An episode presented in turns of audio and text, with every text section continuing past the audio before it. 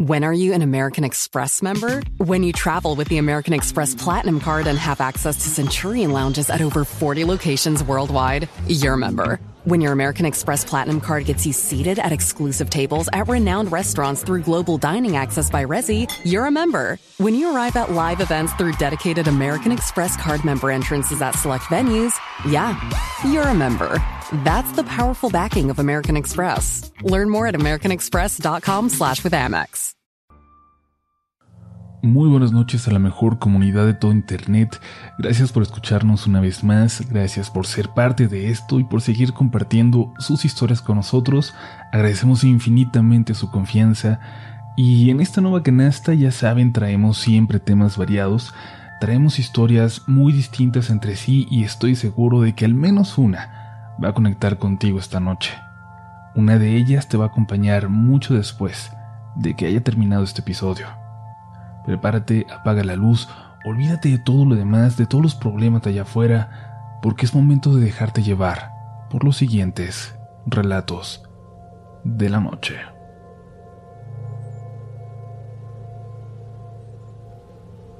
Hola comunidad RDLN, les escribo desde Puerto Rico. Hace poco descubrí el canal y me siento fascinada con el contenido y la energía que transmiten. Lo que voy a relatar me ocurrió cuando yo tenía unos 11 o 12 años en la actualidad tengo 28. Nunca lo compartí con nadie y prefiero mantenerme en el anonimato, pues es bastante sensible para mí. Por el tiempo en el que todo ocurrió yo cursaba la secundaria. Mis amigas y yo bromeamos mucho en la escuela con los temas paranormales, en especial con el tema de la Ouija, y mi amiga Nimari siempre decía que un día llevaría ese juego de mesa a la escuela para que todas las de nuestro grupo lo jugáramos y ver si era real. Entre bromas y bromas, en una ocasión llegó a la escuela con una ouija e intentamos jugarla un par de veces, pero nunca se movió ni hizo nada. Así que simplemente nos burlamos de eso y continuamos con nuestras clases y con nuestra vida normal. Días más tarde, una noche cuando yo estaba sola en mi cuarto y me acosté a dormir, me sentía diferente. No puedo explicar con exactitud, pero me sentía mareada, con un poco de letargo, como si flotara. Pensé que se trataba del cansancio del día, pues ya era casi de madrugada y aún estaba el teléfono conversando con amigas de la escuela. Me quedé dormida en el teléfono. Desperté a los pocos minutos porque mi mamá había abierto la puerta. Sentí cómo se acercó a mi cama.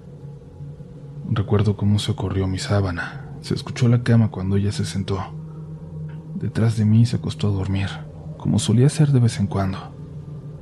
Yo estaba tan cansada que no le dije nada ni le presté atención. Poco a poco, quien estaba detrás de mí se fue acercando, cada vez más y más. Sentí el calor de su cuerpo. Casi sentía su respiración caliente en mi cuello. Sentí sus brazos que comenzaban a abrazar mi cuerpo y me apretaban con una fuerza que no tenía mi mamá. La respiración en mi oído ya era intensa y sumamente caliente. Di un salto y caí sentada en la cama. En ese momento al voltear, vi...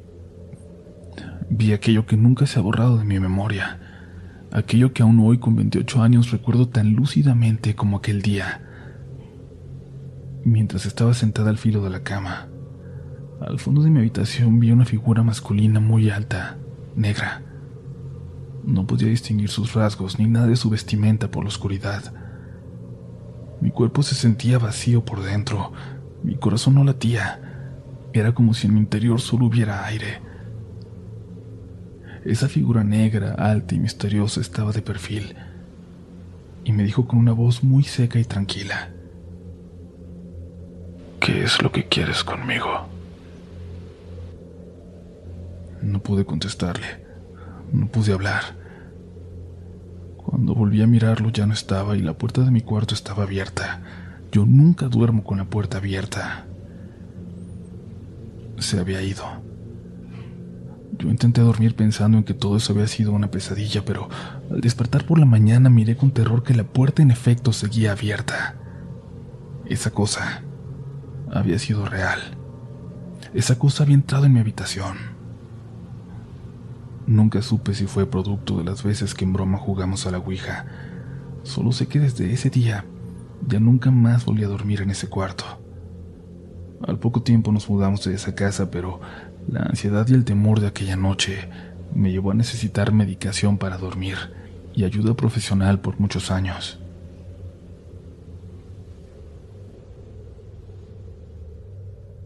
Hola, soy fiel oyente de Relatos de la Noche en Spotify. Debido a mi trabajo se me facilita más escuchar por dicha aplicación, ya que soy chef en un restaurante. Mientras cocino los escucho, claro con los audífonos puestos, ya que a mis compañeros les dan miedo las historias de terror. Me llamo Uriel. Esto ocurrió hace tres años. Yo empecé trabajando de lavatrastes en una taquería. De ahí subí a garrotero y posteriormente a mesero. Quizás no suene complicado, pero hay que ser un buen trabajador para poder ir subiendo poco a poco. Los fines de semana entramos a trabajar desde la una de la tarde y salíamos hasta las cinco de la mañana. Sí, son horarios muy pesados, pero cuando salíamos regularmente íbamos con las bolsas llenas de morralla y billetes de propina. Aún así, desde siempre me ha gustado caminar. Amo las caminatas nocturnas. Mi compañero, que también era mesero, Leonardo, vivía a unas calles de mi casa. En aquel entonces yo vivía en un fraccionamiento en Santa Inés y él vivía en la entrada de la colonia Angostura, en Cuautla, Morelos. Voy a ser muy específico al hablar de las calles por si tengo la suerte de que alguien de la zona escuche la historia. Caminábamos del trabajo unos metros hacia arriba cuando salíamos y entrábamos a la calzada Santa Inés. Empezaba desde Avenida Insurgentes en la colonia Emiliano Zapata y terminaba en el Boulevard Libertadores. Frente a la entrada de la calzada hay una tienda de esas que venden de todo, y en ese entonces vendían bebidas alcohólicas las 24 horas. Pasamos a comprarnos algo. Él una cerveza y yo un café. Yo no tomo, pero no quise que él bebiera solo. Aunque sea con un café, había de acompañarlo.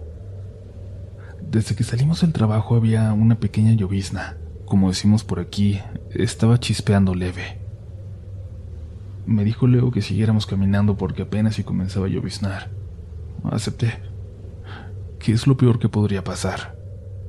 Pensé esto sin imaginarme lo que estábamos por vivir. Eran las 3 de la mañana. Habíamos salido más temprano que de costumbre. Además de la incipiente lluvia, hacía mucho frío. Era el escenario perfecto para que algo macabro pasara. Emprendimos el camino entre risas, bromas, platicando de lo bien que nos había ido y de lo padre que era caminar por las noches. A la altura de calle La Tranca, esquina con la calzada de Santa Inés, arreció finalmente la lluvia y decidimos acelerar el paso. Más adelante ya no hay nada más que campo y pasa un canal de riego también. De hecho, se han encontrado dos personas sin vida ahí, una muchacha que apenas fue encontrada y un adulto mayor.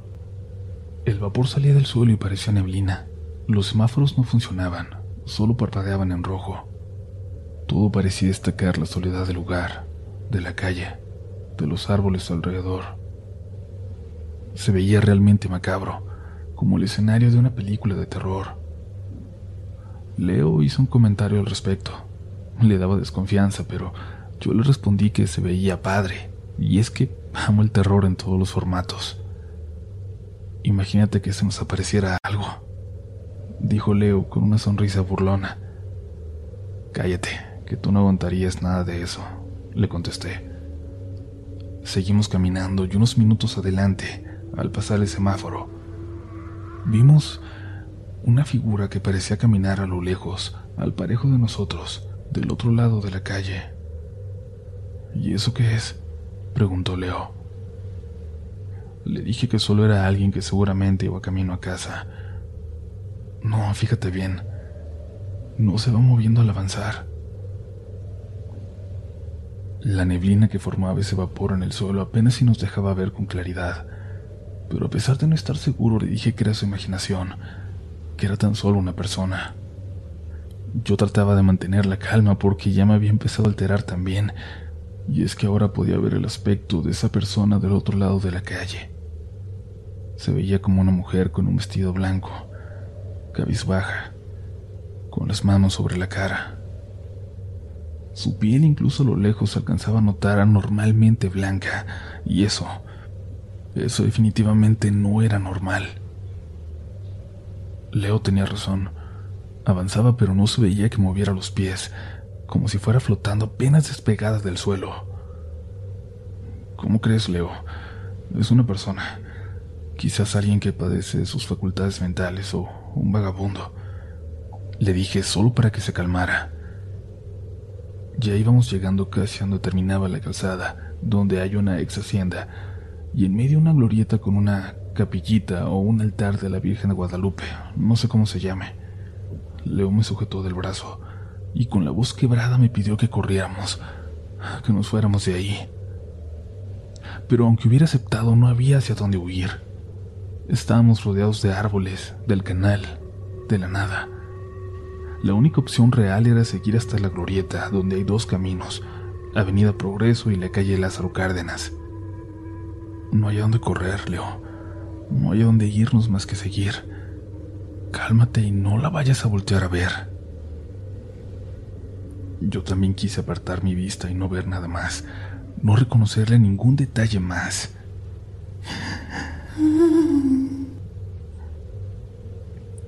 De repente escuchamos sollozos, como si estuviera ahora muy cerca de nosotros. Leo y yo ya nos moríamos del miedo, pero yo trataba de mantenerme algo tranquilo.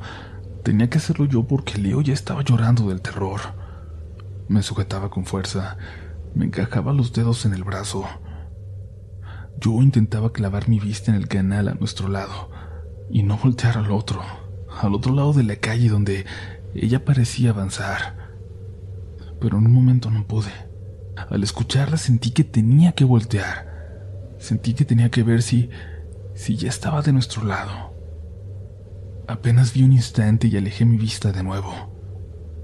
Ella venía del otro lado de la calle aún, pero de frente hacia nosotros, aún cubriéndose el rostro. Y ahí, ahí ya no tuve duda de que fuera lo que fuera, era algo sobrenatural. Me percaté con toda claridad de que sí venía flotando. No voltees, ya no voltees, me repetí a mí mismo. Pero algo, algo me hizo hacerlo, casi como si me tomaran de la cara y me giraran hacia allá. Aquella aparición flotando giró lentamente en el aire, como si estuviera amarrada a algo, a algo que yo no podía ver, como si estuviera colgando. Ahí, Finalmente se quitó las manos del rostro.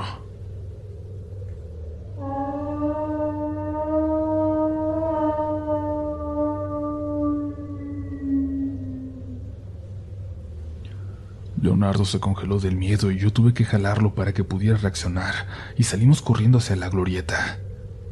Leo volteaba y repetía que ahí venía, que nos estaba siguiendo. Al llegar a la glorieta corrimos hacia la derecha, a la entrada de lavaderos, que es una sección del fraccionamiento y la única que tiene caseta de vigilancia. Llegamos golpeando las ventanas. Le gritábamos al guardia para despertarlo y que nos abriera. Se despertó de un brinco y al vernos horrorizados y pálidos como la nieve, salió y nos preguntó que qué nos estaba pasando. Le pedimos que nos dejara entrar. Le dijimos que ahí venía que venía muy cerca detrás de nosotros. Sorprendido y preocupado quizás, nos dejó entrar en su caseta. Nosotros todavía no podíamos ni hablar. No podíamos dejar de pensar en lo que acabábamos de ver. ¿Qué era? ¿La llorona o, o algo similar? Después de unos minutos pude reaccionar y contarle al guardia lo que habíamos visto. Leo todavía no podía hablar. No dejaba de llorar. No sé si el guardia nos creyó o no, pero nos dijo que no volviéramos a caminar por allí a esas horas, que era muy peligroso. Llamó a un taxi y en él acompañé a Leo a su casa y luego me fui a la mía. Sobra decir que fue la última noche en que regresamos a casa caminando. When are you an American Express member? When you travel with the American Express Platinum Card and have access to Centurion lounges at over 40 locations worldwide, you're a member. When your American Express Platinum Card gets you seated at exclusive tables at renowned restaurants through global dining access by Resi, you're a member. When you arrive at live events through dedicated American Express card member entrances at select venues, yeah, you're a member. That's the powerful backing of American Express. Learn more at americanexpress.com slash with Amex. Todavía no vamos a la última historia comunidad, hoy hacemos este pequeño intermedio a la mitad del episodio para que respiren, para que tengan oportunidad de prender la luz un momento si es necesario, si lo necesitan para seguir.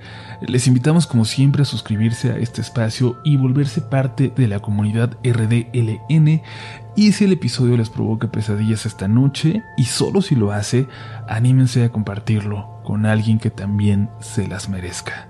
Hay más historias hoy Continuamos con relatos de la noche.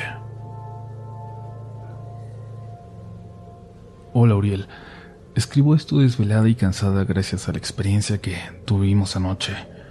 Me sacó mucho de onda porque ayer subieron un episodio de brujas y yo creo que lo que nos atormentó fue precisamente una. Mi nombre es Mimi. Tengo una bebé de cinco meses y vivo con mi esposo, por el momento en casa de mis padres. Ayer cuando nos disponíamos a dormir cerca de la una, escuché un ruido muy particular porque jamás en mi vida había escuchado algo así.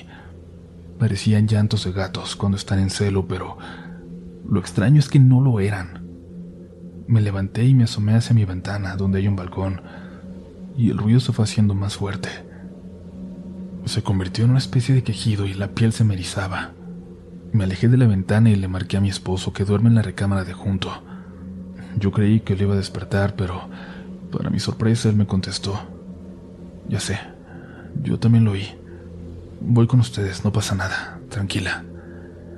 Antes de continuar, debo decirles que mi bebé no está bautizada y un par de cosas nos han ocurrido desde que ella nació. Mi esposo llegó y se asomó también a la ventana. Los quejidos se dejaron de escuchar, pero en su lugar ahora empezamos a oír pasos arriba en la azotea. Era como si alguien anduviera allá arriba dando vueltas, pero eso resulta imposible, pues el techo de mi casa es alto y aparte está muy inclinado de ambos lados. Pero se escuchaban claramente pisadas. Así estuvo un rato y fui a llamar a mi padre porque mi marido quería salir a ver si no era una persona la que andaba ahí. Mi papá detuvo a mi esposo y le dijo que no, que no eran horas y que mejor pusiéramos un salmo especial para esas cosas, y así lo hicimos. Cuando mi esposo lo puso ya eran cerca de las tres. Mi bebé estaba dormida pero muy inquieta. Se movía y se retorcía pero no despertaba. Justo cuando dieron las tres con trece, escuchamos un golpe muy fuerte en toda la casa que incluso me atrevo a decir que retumbó.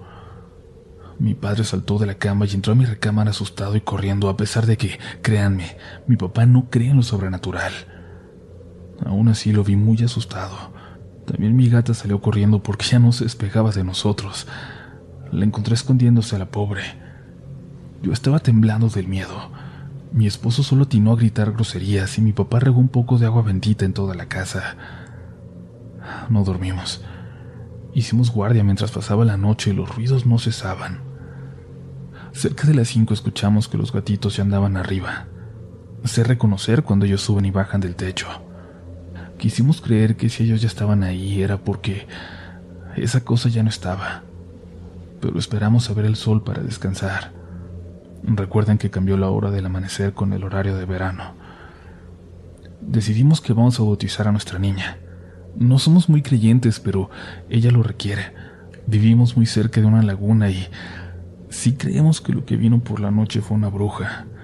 Y yo espero que esta noche no suceda nada porque Incluso yo me siento sin energía y mi niña parece cansada, como si no hubiera podido dormir. Lo que sea que estuvo arriba definitivamente vino por ella, pero por ella quiero ser fuerte, aunque me dé mucho miedo.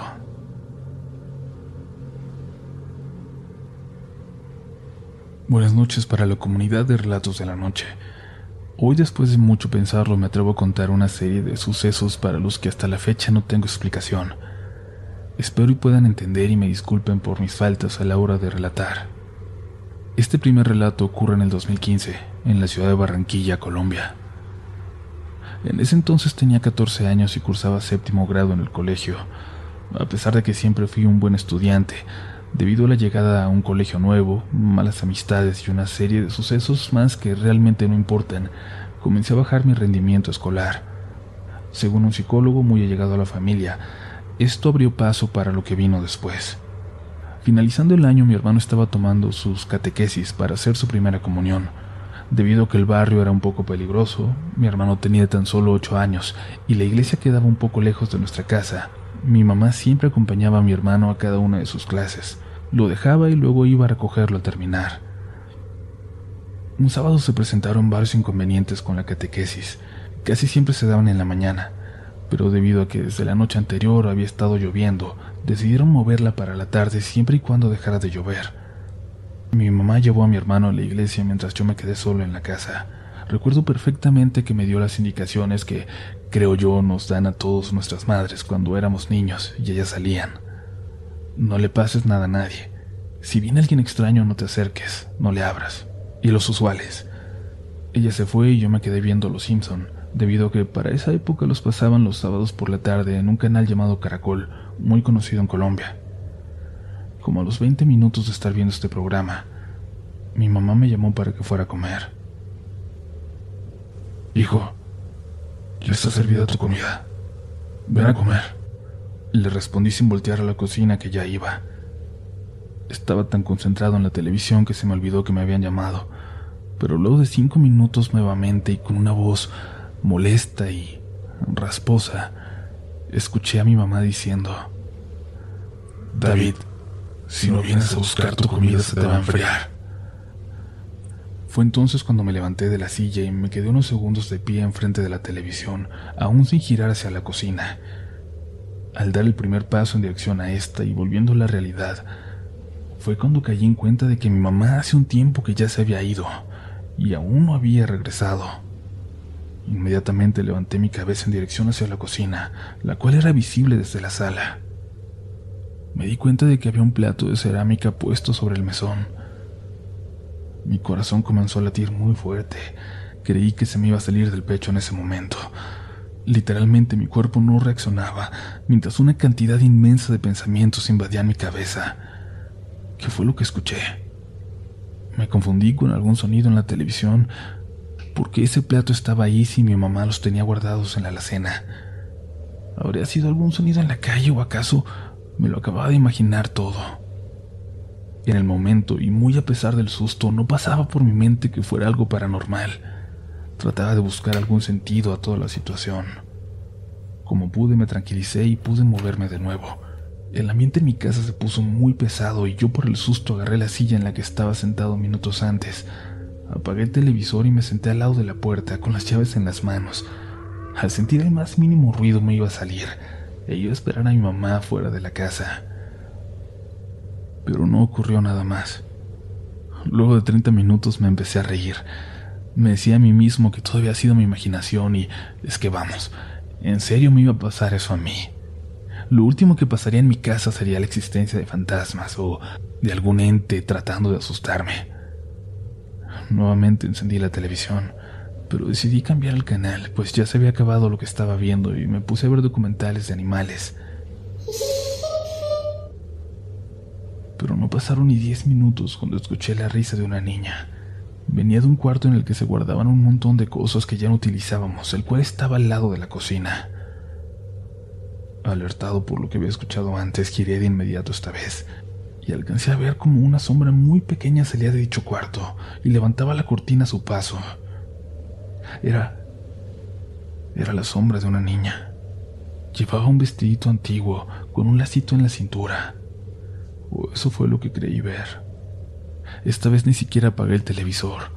De los nervios salí corriendo a abrir el candado de la reja que daba hacia la calle y como pude salí y me senté afuera de la casa a esperar a mi mamá. Ella ya se estaba demorando, pues, a pesar de estar un poco lejos la iglesia, este recorrido no duraba más de 30 minutos de ida y vuelta. Quería llorar. No sabía qué pensar. El día comenzó a nublarse nuevamente y un leve sereno empezó a caer. Mi mamá llegó hasta dos horas después junto a mi hermano. Me hizo un montón de preguntas porque me encontró afuera de la casa. Solo le dije que había ido a la tienda y que me quedé jugando y afuera distraído, pero por la expresión de su rostro supe que no me había creído. Esperé a que entrara ella y mi hermano primero, para luego hacerlo yo. Cuando mi mamá fue a la cocina me preguntó por el plato de cerámica. Me preguntó por qué estaba ahí.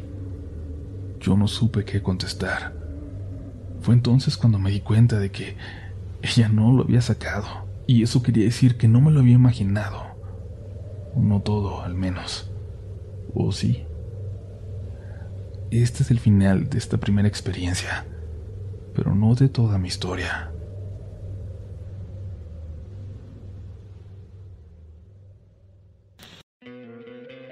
¿No te encantaría tener 100 dólares extra en tu bolsillo?